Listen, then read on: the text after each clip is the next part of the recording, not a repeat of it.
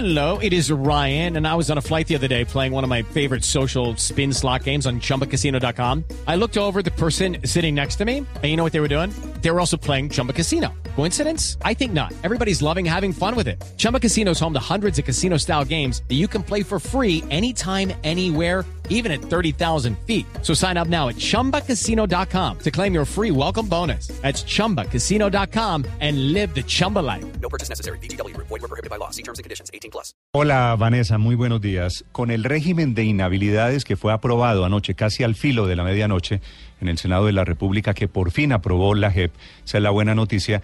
La mala noticia es que hay por lo menos 15 magistrados ya nombrados, que no se han posesionado porque no hay JEP, pero que ya sabemos quiénes son, que están virtualmente descabezados. Eso origina ese nuevo régimen de inhabilidades que sacó de la manga Cambio Radical, origina esta mañana una durísima protesta en Twitter de Timochenko. Aquí están los nombres, Vanessa, Catalina, de algunos de los magistrados que no se podrían posesionar en esa jurisdicción especial de La Paz después de creado ese régimen. Jessy Reyes, que participó en los diálogos de la de paz como ministro de Justicia, hay una prohibición expresa para ello. Sandra Gamboa, que pertenecía al colectivo de abogados José Alvear Restrepo. Recuerden que ese régimen dice anoche que quienes hayan litigado contra el Estado no podrán posesionarse. Nadiesda Enríquez pertenecía también a la Comisión Colombiana de Juristas y al colectivo José Alvear Restrepo por la misma razón.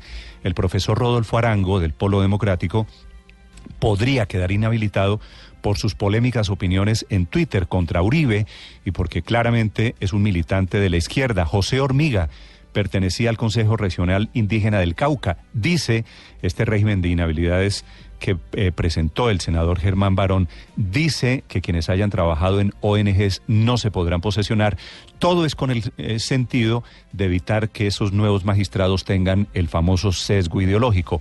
Ana Ochoa Arias pertenecía y fundó la comunidad Acubadaura que sigue procesos de indígenas. Danilo Rojas pertenecía a De Justicia, Alexandra Sandoval pertenecía al Women's Link Worldwide, que es una organización también de esta naturaleza.